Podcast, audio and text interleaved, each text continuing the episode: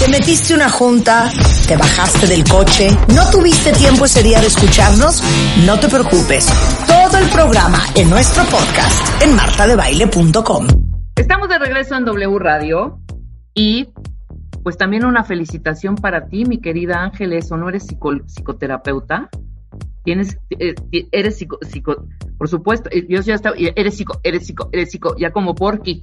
¿Cómo estás, mi querida Ángeles Walder, directora y fundadora del Instituto Ángeles Walder, profesora y terapeuta de Descodificación Biológica, licenciada en Kinesiología por la Universidad de Buenos Aires y en Antropología Social y Cultural por la Universidad Autónoma de Barcelona? ¿Cómo estás, mi querida Ángeles? Estás en Barcelona en este momento, ¿verdad?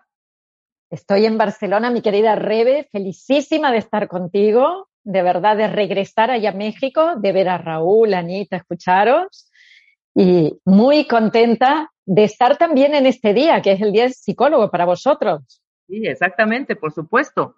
Nos unimos a la, a la nos unimos a este gran, a este gran evento y sobre todo a esta gran labor que hacen todos y cada uno de ustedes que les entregan fielmente a todos nuestros cuentavientes las herramientas para poder crecer y ser mejores cada día. Qué bonito, ¿no? Fíjate que esto que se dice, siempre tenemos algo para aprender. Y yo hace un año y medio o así me puse a estudiar psicología, con lo cual de aquí un año y medio agregaré este título en donde lo importante es el crecimiento personal de cada uno. Yo creo que ahí es donde tenemos que mirar.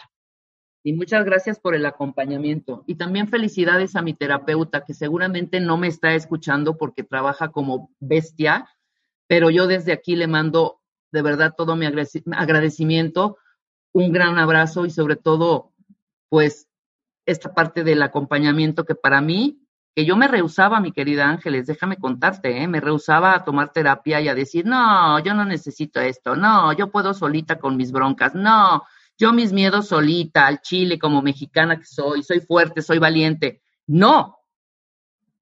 Yo digo que el mejor momento para tomar terapia es cuando estás mejor, ¿sabes? Cuando estás bien. Exacto, cuando estás bien, porque no necesariamente tienes que tomarla para desatar algunos nudos o para liberar algunas emociones que sientes que te están fregando durante la vida. Habrá gente, gente que sí y lo vas descubriendo en el camino, ¿no? Es un gran, un gran acompañamiento. No necesitas estar, como decía una, una prima mía hace mucho, no, pues es que si yo no estoy loca, ¿yo para qué voy a tomar terapia? Yo estoy bien de, mis, de, mis, de, mi cabecita. No, no, no, no necesitas estar loco para tomar terapia, al contrario, revisarte internamente. Un gran claro. Rebe, yo que te conozco desde hace unos años, sé que hace como dos o tres o así, porque ahora como con esto del año pasado tengo como perdido el tiempo en la cabeza, ¿no? Claro. Pero cuando una vez estaba en radio y en cabina y dijiste, ahora sí estoy haciendo terapia, ahora lo veo, ¿no? Y, y, lo que sí puedo decirte es el cambio monumental en el abordaje, en las palabras, en la comunicación, en todo lo que hay en ti, en el antes y el, y el después. O sea, yo comprendo la posición de, tu prima y de mucha gente. ¿eh? Por ejemplo, a mí aquí, yo con 18 años, como nací en Argentina y era muy línea psicoanalítica, con 18 años hice psicoanálisis, ahí empecé. Y con 30 fue cuando vine aquí a España. Y la gente cuando yo decía que iba a un psicoanalista me decía, pero si no estás loca. Digo, no, pero es que no hace falta, el autoconocimiento es lo más importante, ¿no? El poder estar tú bien para que los que estén alrededor tuyo también lo estén. Claro. Y eso empieza, como tú bien dices, cuando tú te encuentras o bien con una problemática y vas y por desesperación pides ayuda, o cuando por inspiración dices, hay algo en mí que quiero cambiar. Y ahí es cuando acompañamos. Por supuesto. Increíble, qué gran labor. Felicidades a todos nuestros psicólogos, a todos los psicólogos del mundo y bueno, si yo nombrara a cada uno no acabaría, pero saben de corazón que desde la W y desde este programa, sobre todo, que hemos compartido a todos los especialistas y han ayudado sobre todo a muchísima, muchísima, muchísima gente allá afuera que nos escucha. Inclusive hay muchos cuentavientes que toman terapia con Mario, con Tere, con Aura, con infinidad, ¿no? Entonces, eh, un abrazo desde aquí a todos en este día tan importante para todos ustedes. Muchas gracias. Y bueno, el tema que nos toca, mi querida Ángeles, el duelo bloqueado. ¡Wow! ¡Wow! Con un título, te diría, porque creo que hay que potenciar lo positivo, que es cerremos ciclos para abrirnos a la vida. Exacto. Y cuando uno bloquea, el duelo se bloquea, cuando hemos vivido una situación que no, no nos ha gustado, que ha sido muy dramática y que nos ha sacudido, el duelo se puede bloquear, pero es muy importante acabar eso que acabo de decir, cerrar un ciclo. Esto es importante de entender porque fíjate que para el sistema nervioso, y ahí podría estar Eduardo Calixto que avalaría lo que voy a decir, para el sistema nervioso es muy importante que las experiencias que vivimos de manera traumática tengan un inicio, que es el momento en que conectamos con una emoción, y tengan un desarrollo, que es cómo las gestionamos, desde dónde nos posicionamos, cómo expresamos lo que estamos sintiendo, y después tengan un cierre, un fin. Y solo cuando se han podido cerrar, el hipocampo, que es una parte de nuestro sistema límbico, hace clic y lo guarda como una memoria. Pero eso significa que hemos metabolizado la experiencia. Imagínate cuando una persona pasa 5, 10 años con un duelo que no suelta, o sea, sigue hablando de la pareja que ella que hace un montón que se marchó, del hijo que se fue a vivir a Australia, del trabajo del que lo despidieron y sigue enganchado a lo mismo. Su hipocampo no puede metabolizar esa experiencia.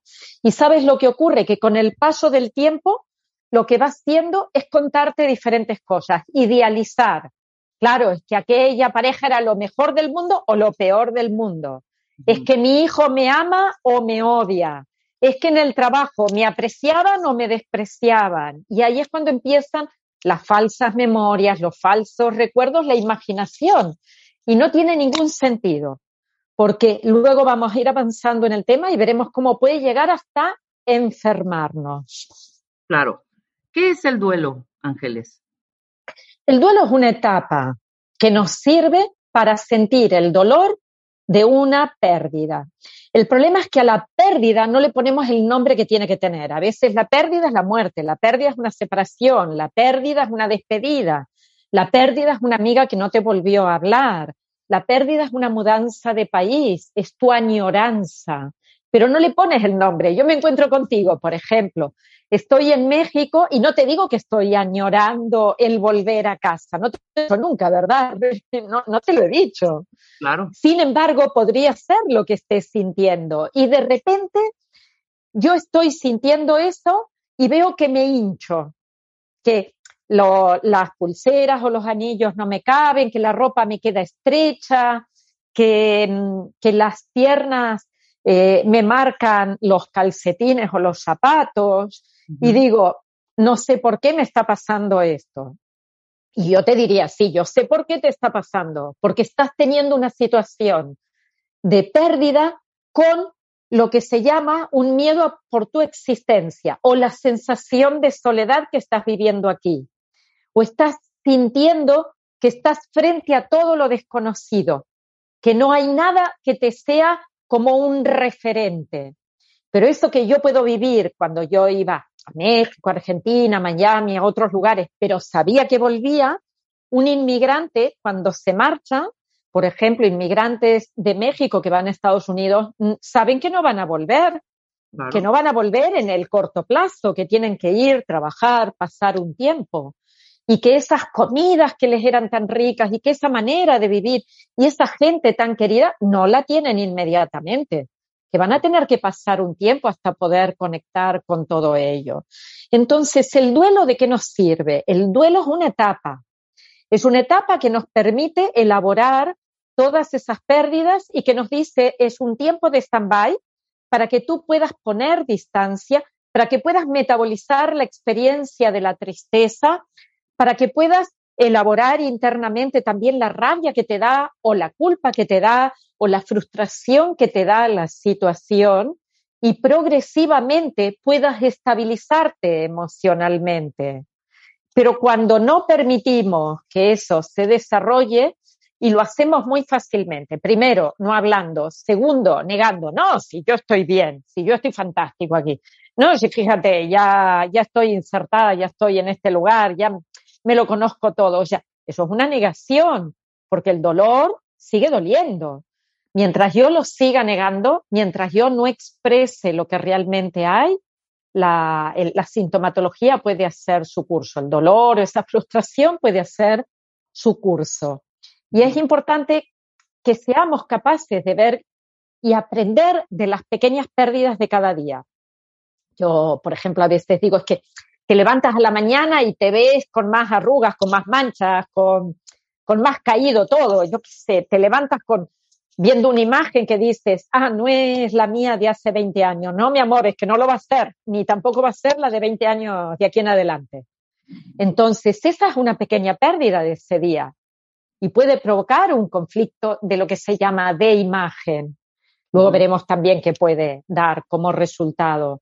Y de ahí en adelante, mil cosas. Llamas a alguien que no te contesta al teléfono y tu cabeza ya está, uff, ¿qué le habré hecho? ¿Qué habrá pensado? ¿Qué creerá? ¿Por qué no me llama? ¿Por qué no me contesta? Y empiezas a rumiar. Somos rumiantes todo el día todo el día y toda la noche. Eso es lo malo, porque después no dormimos pensando en lo que elaboramos durante todo, todo el día. Cuando esto nos ocurre, tenemos que empezar a revisar lo que vivimos como pérdidas. Y ya digo, son muchas cosas que pueden ocurrir durante el día y que nos pueden dar pistas antes de que ocurra algo fuerte. Porque cosas así tenemos a patadas. Cosas fuertes, no tanto. O sea, tan intensas, no tanto. Hay una, dos, tres. Solo que a veces no somos capaces de verlo. Claro. Y qué interesante lo que estás diciendo, porque efectivamente, al no ponerle un nombre, como esta pequeña pérdida de que no te contestaron el teléfono, o sea, constantemente desde que nos despertamos, estamos viviendo y percibiendo pérdidas que no les damos justo su nombre no los titulamos porque eh, sigue la vida, seguimos andando, pero todo esto sí va mermando en la emoción y sobre todo en tu cuerpo, ¿no? Ahorita que hablabas precisamente de esta hinchazón en, el cuerpo, ¿sabes? Yo quería preguntarte, ¿a qué se deberá? ¿Cuál es la relación entre emoción, entre la parte de la emoción y la parte física, ¿no? Porque básicamente a eso se dedica Ángeles, Sí. A la biodescodificación, ¿no? Eso es la descodificación biológica que dice, tú vives los, las experiencias del día a día de una manera. Le puedes poner el título de te sientes separada, sientes que algo es injusto, te sientes abandonada, te sientes menospreciada, sientes, por ejemplo, en un momento, puedes decirme tres cosas que hubieras sentido ayer, así sencillitas. Te las digo en este momento. Sí, sí, sí, así en caliente. Me sentí frustrada por una cuestión de trabajo que no pude resolver rápidamente. Eh, sentí miedo de pronto porque pensé y rumié en un futuro incierto y, hombre, también estuve contenta en algunos momentos, pero pasé por diferentes estados eh, emocionales, ¿eh? Pero sobre pues todo. Pues fíjate qué bien que has sido, has sido capaz de detectar dos negativos y un positivo. Ajá, claro. Y yo no te pedí un problema solo. Yo te dije, dime tres estados emocionales, pero has tenido esa habilidad. Y esto es debido a que te conoces y puedes saber de que no todo es negro y no todo es blanco. De que no todos los árboles del bosque están caídos de que hay ramas caídas, pero hay otros que están levantados. Y a veces miramos tanto para abajo que no somos capaces de respirar tranquilos y ver que también hay otras cosas, o sea, de que caemos y levantamos. Pero cuando tenemos un problema lo vemos todo negro. Y, y esta sensación que tú acabas de mencionar del recurso es lo que tenemos que habilitar en las personas. Decirles que así como han entrado en el problema, han podido salir y muchas veces sin que nadie se lo explique. Solos. La vida se ha resuelto sola. Claro. Ah, esta semana, por ejemplo, yo tenía en este horario de hoy un programa que grabar para, para México, precisamente. Hace dos días esto se resolvió. pues me lo pasaron para la semana que viene. Y dices, yo no hice nada, pero se resolvió. Y así podía estar con vosotros. Podría haber tenido más historias en donde dices, qué, qué frágil es la vida en un determinado momento, porque te puedes enfermar, un familiar puede, puede tener problemas graves, quieres ayudar y no puedes. Yo, por ejemplo, de mi familia está a 12.000 kilómetros, a veces quiero hacer cosas, pero no puedo, y eso te genera un malestar emocional. Pero ¿por qué lo hace? Lo hace porque tenemos una manera de pensar. Eso es nuestra psique. Nuestra cabecita está acostumbrada a utilizar patrones de pensamiento, que serían como autopistas cerebrales que siempre son las mismas. Y el que es desconfiado, siempre es desconfiado, el que es confiado, siempre es confiado, el que es animoso, siempre lo es, el que es retraído, sumiso, también. Y por eso actúa así en todos los ámbitos, en lo personal, en la pareja, en lo laboral, en diferentes lugares. Y debajo de esa psique están las emociones, está el cómo vivimos cada una de esas cosas, cómo elaboramos cada uno de los problemas que tenemos. Y del resultado de eso es que aparece la enfermedad o el trastorno a nivel mental o los problemas en nuestra vida. Pero ve lo que lo interesante, cuentavientes, escuchen lo que está diciendo Ángeles, que yo lo traduzco en esto y dime si estoy bien. Entonces vivimos en un constante duelo. O sea, vivimos eh, y, digo constante duelo sin, sin, ponerle esta gravedad al nombre, ¿sabes? Que es estoy en duelo, ¿no? Sin ponerle esta intensidad, porque habrá estas pérdidas de leves a más intensas, como lo, lo comentabas brevemente, ¿no? Entonces, aprender a ponerle nombre, aprender a ponerle, yo decía el otro día, eh, oye, es que me estoy sintiendo como medio ardida. No, no digas ardida, estás triste, ¿sabes? Ponle la palabra, pónganle la palabra a la emoción que están sintiendo en ese momento. Ese es uno de los ejercicios que a mí me han servido, ¿sabes? Ahora, imagínense si vivimos ciertos duelos en el transcurso de un día, ya no digas un mes, un año o toda la vida, sino esta recurrencia de, de, de, pequeños, de pequeñas pérdidas constantes, esa tubería se atasca. La tubería que es nuestro cuerpo se atasca, Ángeles. Imagínate. Y esa tubería te pide atención. ¿Verdad que si se te atasca la tubería de la cocina, de la lavadora o del baño, por ejemplo, en la ducha, si tiene mucha cal, el agua que sale va a tapar los pequeños orificios y algún día ¿qué vas a tener que hacer? Desatascarlo. Claro. Pero antes habrás tenido el problema. Pues cuando hay esta sensación de que hay cosas que se van quedando relegadas en el tiempo y se atascan, lo bueno sería poder revisarlas, tal como has dicho, ponerle el nombre. A veces lo que tú has hecho, como has dicho, ardida, ¿no? Ardida, que quiere decir, o sea, por no decir la palabra, estoy muy triste por lo que me hiciste, uno cree y se vuelve menos vulnerable diciendo, estoy ardidita. O es preferible decir, estoy enojada a decir, estoy triste. ¿no? Claro. lo que yo, perdona, lo que yo os invitaría a hacer es siempre capturar la metáfora de la emoción que estás sintiendo.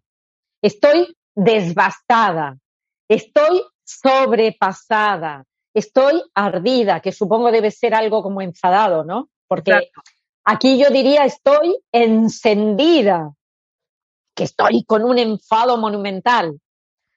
Pero la metáfora es el lenguaje directo del inconsciente.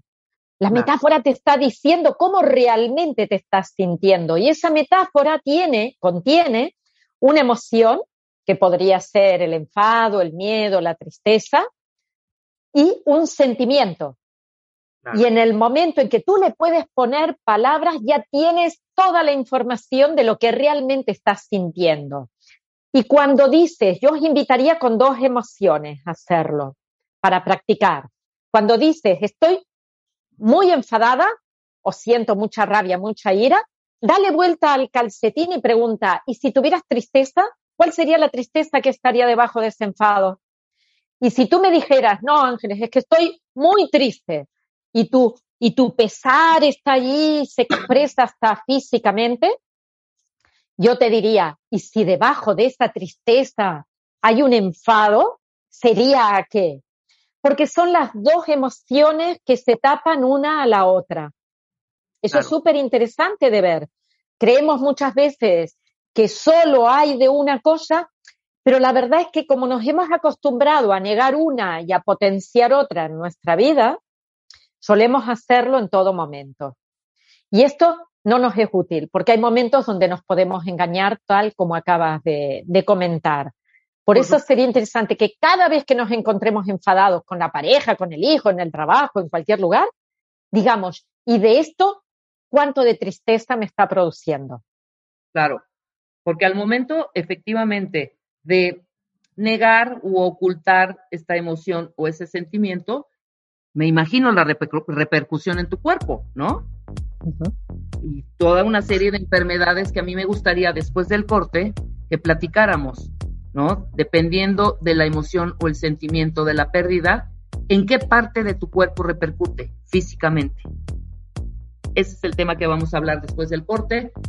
Estamos hablando de desbloquear por sobre todas las cosas, desbloquear con Ángeles eh, Walder el duelo después del corte. No se vayan. Escuchas a Marta de Baile por W Radio. Síguenos en Facebook, Marta de Baile, y en Twitter, arroba Marta de Baile. Estamos de regreso en W Radio platicando con nuestra querida Ángeles Walder.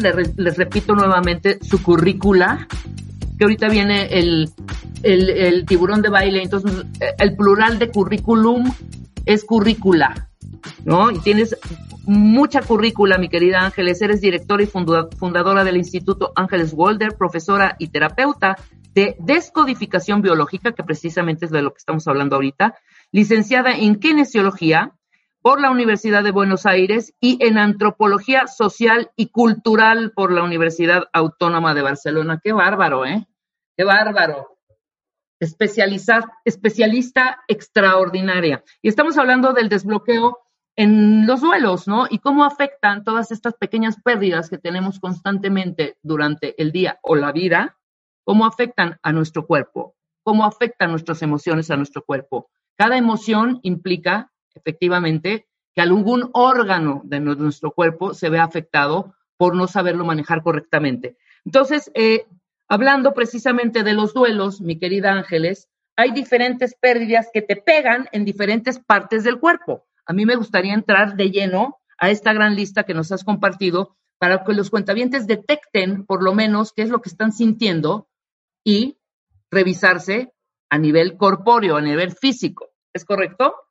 Exactamente. A mí me gustaría que hicieran el siguiente ejercicio. Venga. Que hicieran una listita de los problemas de salud o de las cosas que les ocurren. Por ejemplo, tengo despistes, se me olvidan los nombres, tartamudeo o, por ejemplo, me siento eh, con mucha desconfianza, no me atrevo a salir, tengo ansiedad. O sea, que hagan una lista de esas cosas físicas o de tipo mental que pueden ocurrir en el día a día. Una, una, cosa creo que mucha gente puede darse cuenta con un aspecto tan sencillo como decir, ¿tienes la piel seca o la tienes hidratada? Y ahí lo que vamos a hablar es, cuando una persona vive un conflicto de separación, el impacto está en la piel, en la epidermis. Cuando vivimos la situación con estrés, lo que va a ocurrir es que la piel se va a resecar, va a tener menos, como menos intensidad eh, celular, se reseca. Y esto lo podemos apreciar, nos ponemos crema y la piel la chupa totalmente. Tú me dirás, pero ahí tienes un problema. Pues sí, tienes un problema, pero de baja intensidad. Y cuando ese, ese conflicto de separación se soluciona, lo que ocurre es que aparece un eczema. A veces tenemos eczemas en las manos, en la cara, en el cuero cabelludo, en los codos, en, alguna parte del cuerpo. Y al cabo de unos días se pasa y no necesita ni medicamento, no necesita de nada pero la persona sí que ha vivido un conflicto de separación. Esto quiere decir que la, pérdida en sí, lo que nos va a llevar al duelo, puede ser de muchos tonos y este es uno de ellos. Pero luego puede ser que la persona ese tono de separación lo viva con un grado más intenso y entonces empiece a tener olvidos. Los olvidos son por un conflicto de separación. ¿eh? Yo voy, estoy por casa y me despisto, o salgo a la calle, no sé dónde iba, o me encuentro con alguien, no recuerdo el nombre. Tengo que llamar, cojo el teléfono y no tengo ni idea de qué estoy haciendo con el teléfono en la mano. Y de ahí a un grado mucho más intenso está la demencia. O sea, son diferentes grados. En un grado muy leve puede aparecer un eczema en la piel. En un grado un poco más subido puede aparecer un olvido. En un grado muy grave ya puede aparecer una demencia. Por eso os decía, os invito a que miréis lo que os ha ocurrido a lo largo de la vida a nivel físico o psíquico. ¿Qué puede pasar cuando vivimos esa pérdida? Por ejemplo, como una ruptura de contacto total, una separación fuerte. Una vez tuve un paciente con una alopecia areata, que quiere decir que se le cae el pelo, el cabello, el pelo del cuerpo y el cabello como en placas, como en zonas redondas, hasta que finalmente lo pierde todo. Y su conflicto había sido que había tenido un, un despido en el trabajo con 58 años. Aquí los bancos se han juntado muchos de ellos y han despedido mucho personal. Este era un jefe de equipo que de repente se quedó sin ser la cabeza, fíjate dónde le empieza a caer en la cabeza, y sin poder gestionar a su equipo de trabajo, con lo cual los echaba en falta cada día. Esa es la repercusión. Pero podría ser que yo lo viviera como una pérdida. Tengo una pareja, por ejemplo, y mi pareja decide no continuar y yo lo vivo como lo he perdido, ya no está aquí. El impacto va a estar en el ovario, son las células del ovario que son las que además segregan estrógenos y testosterona, las que nos van a, de alguna manera, ayudar a reconstruirnos físicamente, a ponernos más guapos, más guapas, a estar más fuertes, más luminosos y el, impacto podría ser la aparición de un quiste en el ovario o de un problema en el testículo. Ahí nosotros lo hacemos al revés, porque la persona que nos viene a visitar nos dice, yo tengo un quiste en el ovario, me han detectado esto, entonces le preguntaría por qué pérdida ha experimentado. Pero podría ser también que lo viviera como una pérdida de territorio. Fíjate que todos tenemos un territorio, somos seres sociales, necesitamos del grupo, necesitamos de las otras personas y en todos los ámbitos hay alguien que es el jefe, hay alguien que es la jefa, hay alguien que manda, hay otros que obedecen y todos juntos nos movilizamos en un territorio. El territorio país es el territorio que tiene una, está dentro de unas fronteras y que tiene un presidente y que hay que obedecer unas normas. Pues ese territorio, si lo vemos en una empresa, será el director de la empresa y lo que se tiene que hacer ahí adentro y las personas con las que contactamos.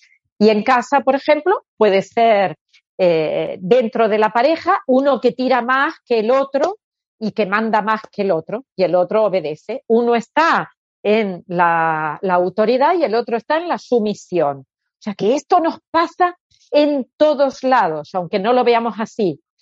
Y cuando uno pierde ese territorio, fíjate que es diferente para un hombre que para una mujer.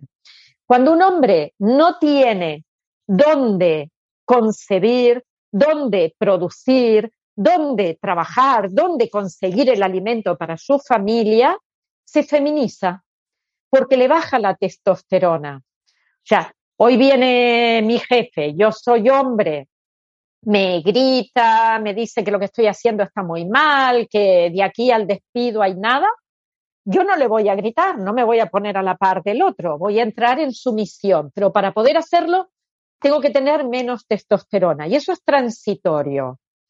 Ahora, ¿qué ocurre? Que cuando un hombre joven está viviendo una experiencia así, probablemente con lo que se encuentre es que va a tener menos líbido, va a tener menos ganas de tener relaciones sexuales. Y va a decir, claro, es que tiene problemas en el trabajo, es por eso. Y en realidad es porque está experimentando una disminución en su testosterona. O sea, que todos los señores que nos estén escuchando, que hayan pasado por eso, que nos cuenten a ver si es posible que hubieran tenido momentos donde hubieran vivido que algo suyo, por ejemplo, era o invadido o que tenían la posibilidad de perder un negocio, un trabajo, una pareja, una casa y que hubieran experimentado un descenso en las ganas de tener relaciones sexuales. Y si fuera una mujer, la experiencia de la mujer con una pérdida de territorio es desde yo no tengo un lugar donde estar, yo no tengo un espacio y eso probablemente le impacte así como al hombre le va a impactar en la parte sexual de las vesículas seminales, en la parte de la testosterona y en las arterias coronarias, podría ser hasta un paro, ¿eh? el día que un problema cardíaco. En la mujer serán las venas coronarias. Es distinto en el hombre que en la mujer, por eso decía. Y en la mujer, fíjate qué curioso, que como le bajan los estrógenos cuando vive una pérdida de territorio, lo que tiene es como un aumento de testosterona y eso lo que le produce son más ganas de hacer cosas.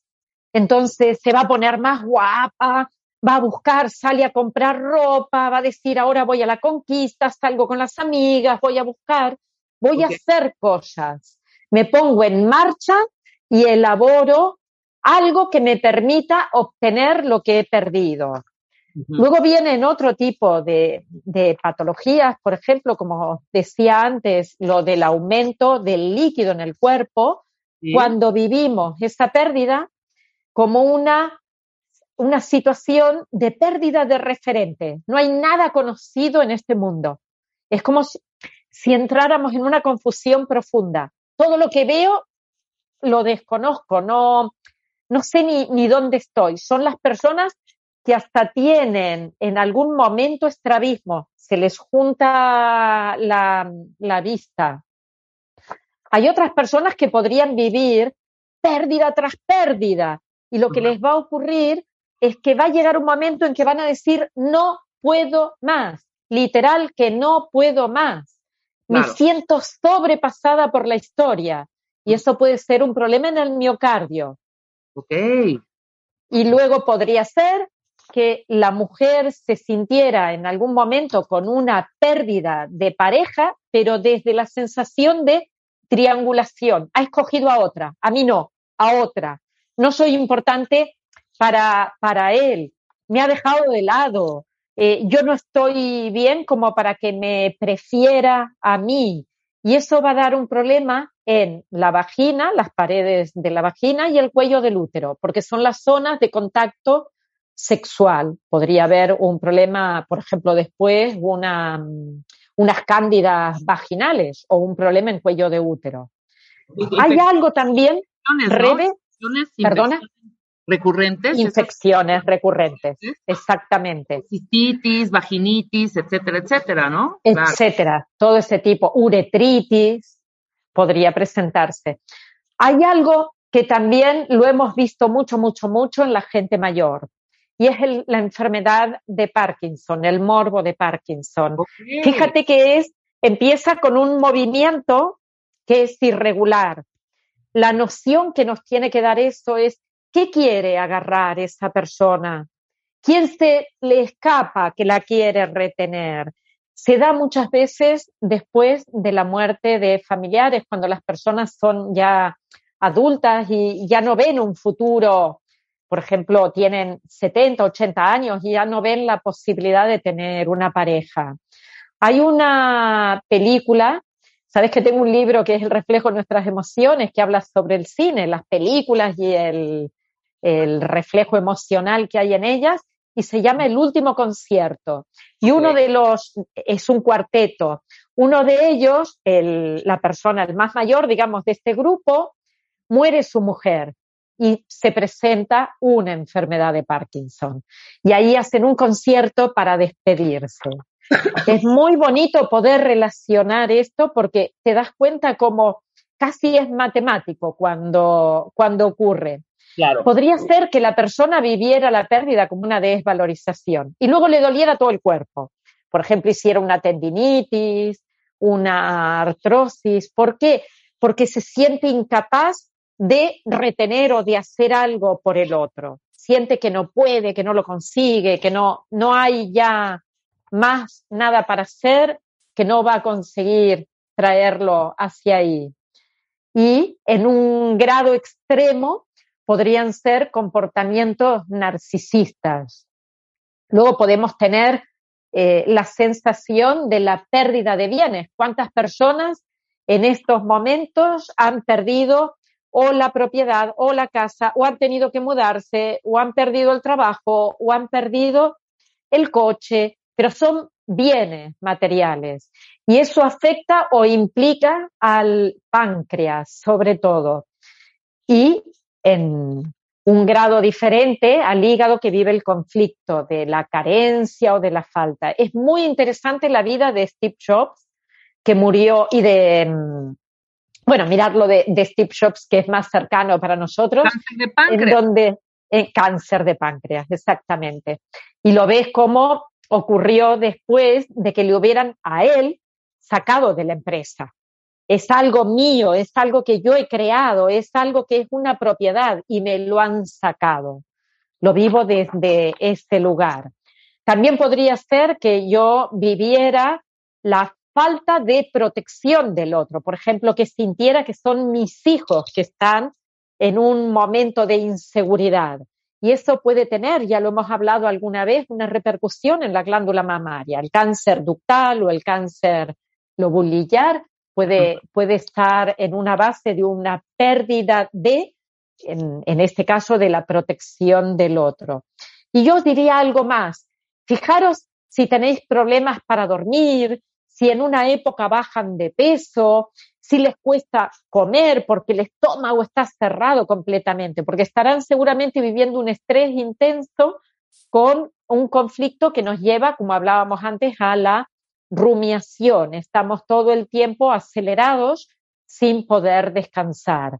Y yo creo, Rebe, que podríamos seguir hablando de enfermedades porque las hay, las hay. Ya nos están hay. ¿no? Ya sabes, ansiedad, ganglios simpáticos, reumas, dolores de huesos, etcétera. No, hay infinidad a lo que está relacionado. Por eso es importante que te escuchen en este momento para que relacionen y para que vean qué están sintiendo y qué está repercutiendo en su cuerpo, ¿no? En su salud sobre todo. Oye, Ángeles, ¿hay un duelo que duela más? No, y os pediría que no los comparéis. A veces dicen, pero ¿cómo le puede doler tanto que se muera el perro? Oye, porque le duele y lo que tenemos que hacer es acompañar a la persona. ¿Cómo se acompaña? Escuchando y sin hablar, es lo mejor. Me diríais a mí, calla en este momento y escucha, ¿no? Calla y escucha a esa persona que te diga lo que estás sintiendo sin juzgar si es si es bueno o malo lo que le está ocurriendo, porque es lo que siente. Y por otro lado, os diría, lo que podemos hacer es ver cuál es nuestro ideal. ¿Por qué sufrimos tanto? Porque tenemos un ideal en la cabeza. Creemos que las cosas tienen que ser de una manera. Solo por eso sufrimos. Si en el momento en que nos ocurre lo que nos ocurre pudiéramos aceptarlo con tranquilidad y con sabiduría, seguramente no viviríamos la pérdida, no viviríamos ese tono. Por lo tanto, hay un ideal que lo tenemos que soltar y hay la realidad que es la que tenemos que aceptar. Aceptación. Y si la aceptamos, las cosas fluyen. Si lo negamos, las cosas se estancan. Por lo tanto, yo os invitaría, si me das permiso, a hacer un mini ejercicio que puede ser un instante de un minuto, nada más que eso, de poder ponernos en contacto con algo que sentimos que ha sido una pérdida para nosotros en, el último tiempo, en la última semana, en el último mes, en el último año. Y que nos hagamos la reflexión de qué creemos que debería haber ocurrido. Por ejemplo, ah, yo he tenido una, una determinada pérdida, digo, una pareja y en ese momento digo, no, es que no debería haber sido así, se debería haber quedado aquí. ¿Y por qué yo creo que tiene que ser así? ¿Por qué no permito que el otro viva su propia vida? ¿Por qué no dejo que al querer hacer otra cosa yo pueda también focalizarme en algo diferente? Por eso os digo, cuando yo suelto el ideal, puedo vivir lo real. Y ahora os invitaría que cuando ya tengáis eso, cierren los ojos, es solo un instante, cierren los ojos, en una mano pongan ese ideal, en otra mano pongan la realidad que os ha tocado vivir. Y con los ojos cerrados puedan decir, acepto esta realidad porque la fantasía de vivir todo lo que me entrega cada día es superada por las alegrías de lo que puedo recibir con lo cotidiano, con lo de cada día. Yo lucho por lo que quiero tener, por lo que quiero obtener, por lo que quiero que sea diferente, y hoy lo suelto, como si abriera la mano y saliera un pájaro volando de ahí. Y en la otra mano me queda la realidad. Y admiro ser capaz de ver esa realidad con los ojos del alma. Cuando nosotros nos abrimos a que el alma se exprese, a que el anhelo interno que tiene pueda ser vivido, seguramente las cosas pueden cambiar. Si me permites. Increíble, increíble. Os voy a, leer una pequeña frase de Rumi que dijo, cuando voy tras aquello que a mi, a mi parecer es lo que deseo, mis días transcurren en ansiedad y angustia. Cuando me siento a esperar en el sitio de la paciencia, aquello que necesito fluye hacia mí sin ningún pesar. De esto deduzco que aquello que yo deseo también me desea a mí. Es solo soltar, Rebe, es soltar y la vida se abre y te trae lo que tu alma anhela, tu corazón goza. Por supuesto. Y ahí, ahí no tenemos enfermedad alguna. De acuerdo. Muchísimas gracias, Ángeles. Qué increíble plática acabamos de tener contigo. Tienes un un, pero, pero, pero un buen de mensajes y de dudas y de preguntas que ya irás respondiendo en el transcurso de la tarde. Yo te agradezco que hayas estado desde Barcelona para México aquí en vivo con nosotros y bueno, a preparar más temas para que ya tengamos continuidad, ¿no? Y regreses con nosotros que te extrañamos muchísimo, ¿no? Y yo, ¿y sabes lo que hago, Rebe? Cuando extraño mucho México, me pongo la canción de Lila Downs y café quijano, mexicana, y ahí siento que en algún momento el encuentro puede volver a estar. Eso es precioso. Muchísimas gracias. Ahí estamos. Besito grande.